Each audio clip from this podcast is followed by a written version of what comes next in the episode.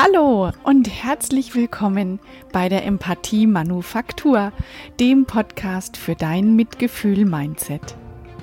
Ich bin Manuela Amann und ich freue mich riesig, dass ich dich begleiten darf auf deinem Weg zu mehr Empathie und Mitgefühl in deinem Leben. Die Empathie ist mein großes Thema und es ist meine Vision, die Empathie in die Welt zu tragen und deswegen freue ich mich, dass du wieder zuhörst.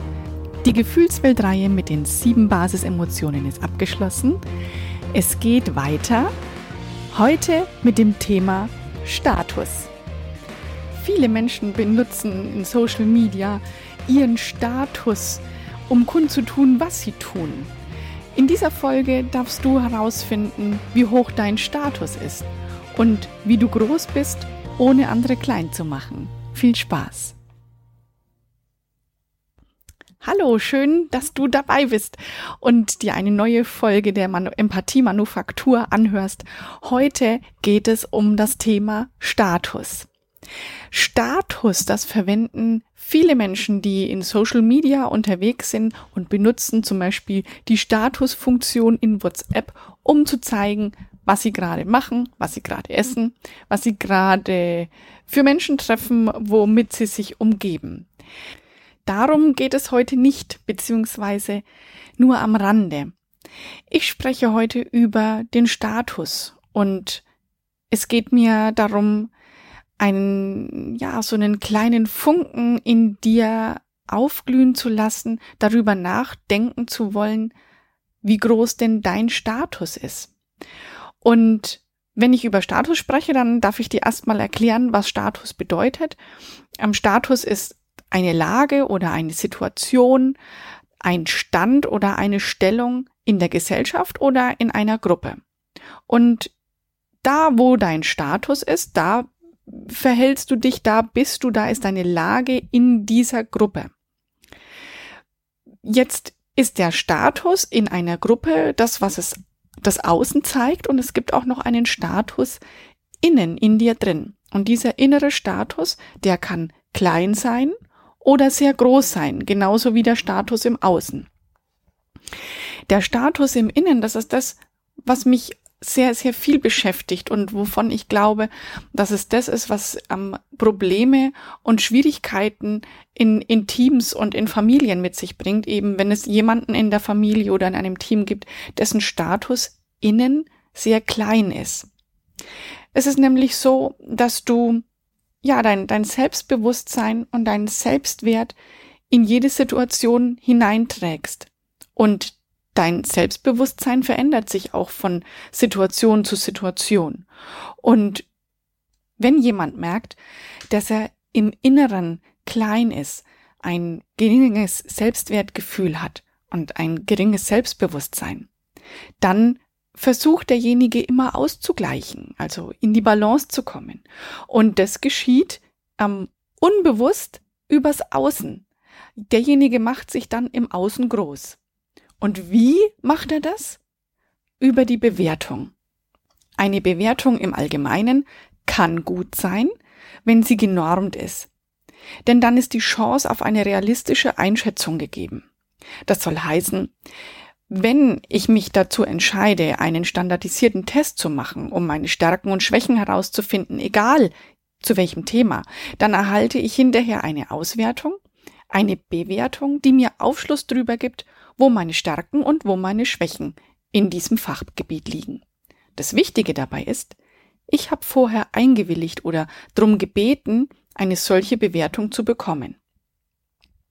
Als Empathietrainerin liegt mein Augenmerk nun auf den vielen kleinen und großen Bewertungen im Alltag, um die niemand gebeten hat, die aber in so großer Häufigkeit auftreten, dass man sie schon gar nimmer als solche wahrnimmt.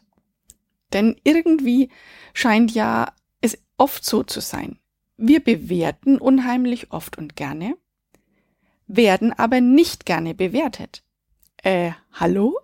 Da läuft doch was falsch. Aber es ist doch so.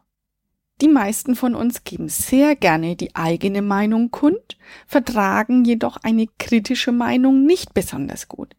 Hey, wie kann das sein?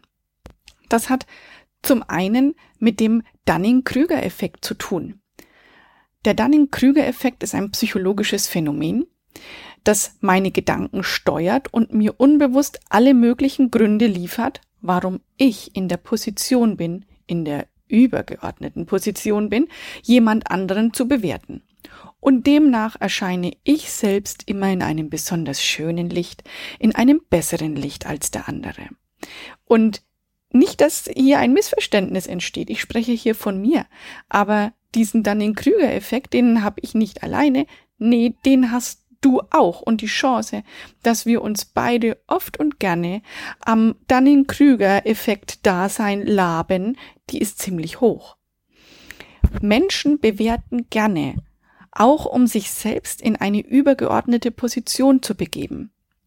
Also wenn ich jetzt wieder an den Status denke, dann habe ich das vor allem dann besonders oft notwendig, wenn in meinem Inneren mein Status eher niedrig ist.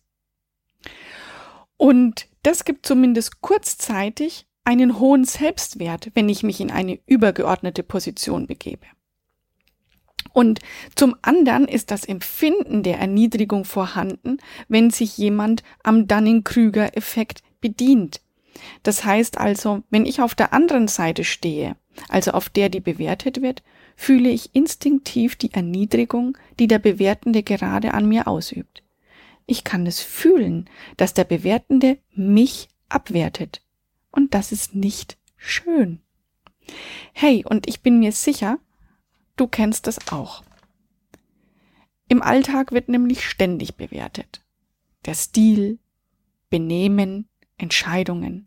Und jedes Mal erhebt sich ein Zeitgenosse über jemand anderen, über eine Gruppe oder über eine Gesellschaft. Und dessen Kompetenz der Bewertung beruht immer auf der eigenen Macht. Lass dir den Satz auf der Zunge zergehen. Die Kompetenz einer Bewertung beruht immer auf der Macht des Bewertenden. Und das ist so mega krass, wenn du dir das bewusst machst. Wie oft bewerten wir, ohne die Kompetenz dazu real zu besitzen, tun es aber trotzdem. Der David Dunning, der diesen Dunning-Krüger-Effekt mit entdeckt hat, der hat gesagt, ähm, der Dunning-Krüger-Effekt beruht auf der Unfähigkeit, sich selbst mittel Metakognition beurteilen zu können. Das heißt, wenn jemand inkompetent ist, dann kann er nicht wissen, dass er inkompetent ist. Und somit bewerten Eltern den Erziehungsstil anderer Eltern. Großeltern den Erziehungsstil der Eltern. Eltern den Klamottenstil der Kinder. Kinder das Verhalten anderer Kinder und so weiter. Wir bewerten die Regierung, ohne jemals eine Führungsposition gehabt zu haben oder in der Politik gewesen zu sein.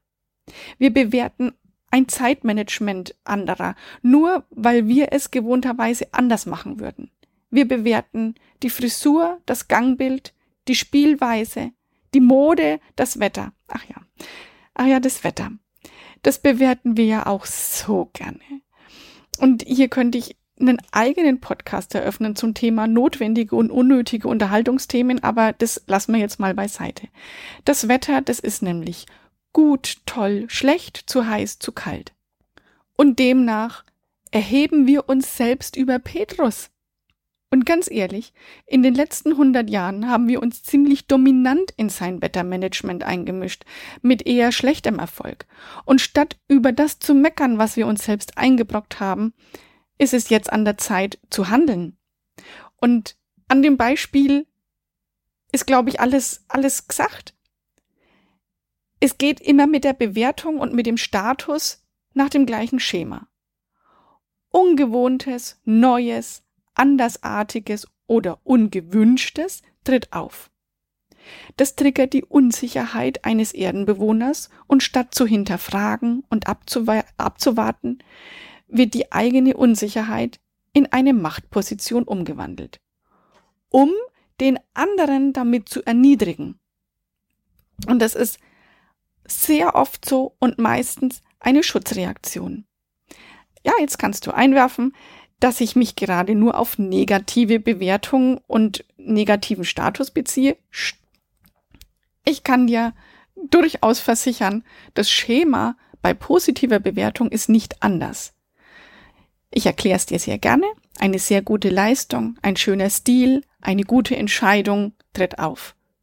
Ein anderer erhebt sich mit Lob über den anderen und schmälert damit diese Leistung, den Stil oder die gute Entscheidung. Wie kann das sein? Naja, weil du ja nur dann bewerten kannst, wenn du der Beste bist. Ansonsten könntest du ja gar nicht die Sache überblicken. Und damit wird der andere automatisch erniedrigt. Die Worte gut, schön, toll und schlecht und blöd und langweilig, die haben keine Norm und unterliegen immer der, der Bewertung dessen, der die Worte ausspricht und der sich damit über andere erhebt. Also das, was ich dir heute mit in deine Woche geben möchte, ist, nimm aus deinem Leben die Bewertung und schau täglich nach deinem inneren Status. Wie soll das gehen? Naja, du gibst am besten keine Bewertung mehr ab. Nicht mehr über die Klamotten, über den Stil, über die Frisur, über das Verhalten und auch nicht über das Wetter. Stattdessen fragst du, ob es okay ist, wenn du ein Feedback gibst oder ob der andere deine Meinung hören möchte. Denn, denn dann liegt die Macht immer beim Empfänger und der entscheidet, ob er deine Meinung hören möchte. Gibt er ein Ja, wird er, wird er auch mit Kritik klarkommen. Und lehnt er ab, na ja, dann hältst du den Mund. Ganz einfach. Ich gebe dir ein paar Beispiele für deinen Alltag. Zum Beispiel bringt dein Kind eine gute Note mit nach Hause. Freu dich einfach mit deinem Kind darüber, dass die Anstrengung in eine, dass er seine Anstrengung in eine gute Note umwandeln konnte. Dein Partner kommt zu spät nach Hause, sag ihm, dass eine andere Zeit ausgemacht war. Punkt. Dein Kollege jammert über den Chef, frag nach, ob er wissen möchte, wie du das siehst. Und meide Menschen, die oft bewerten, die gern Dinge, Menschen und Sachverhalte besprechen, von denen sie keine Ahnung haben. Hol dir Rat und Infos von Menschen, die über echtes und wirkliches Wissen verfügen.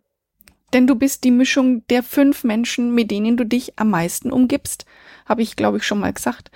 Ähm, denn dadurch unterbrichst du den Kreis dieser Dauerbewertung. So machst du einen Unterschied. Und was ist der Unterschied? Du gehst auf Augenhöhe und erniedrigst niemanden.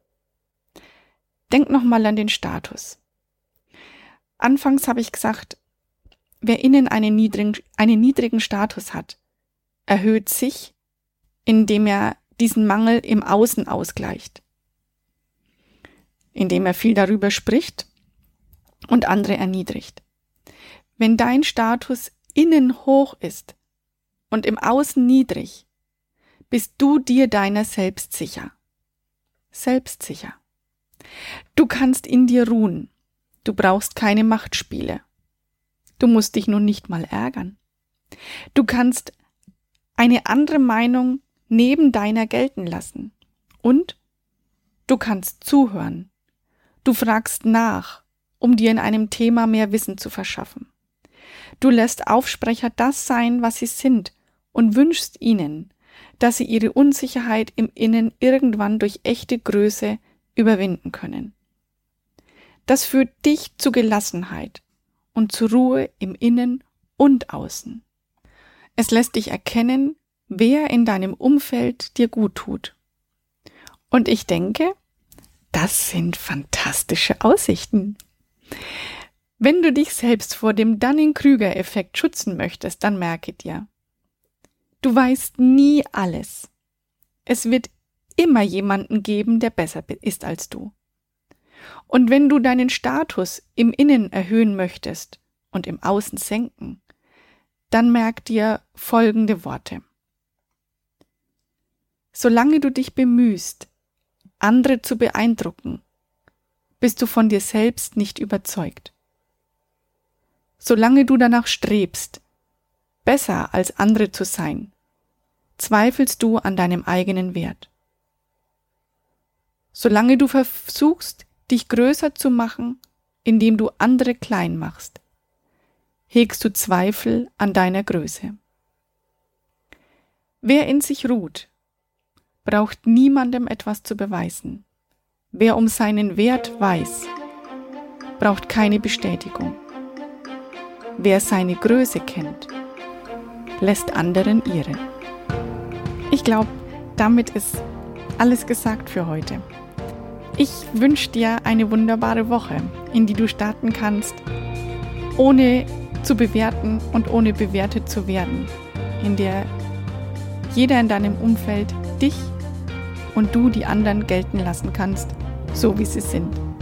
Und ich wünsche dir, dass du entdeckst, dass du mit meinen Tipps hier bei der Empathie-Manufaktur dein Leben bereichern kannst. Dann ähm, legst du auch Wert auf ein gepflegtes Inneres. In diesem Sinn, hab eine gute Woche und bring deine Empathie wieder auf das nächste Level. Ich freue mich auf die nächste Woche. Bleib gesund, deine Manuela.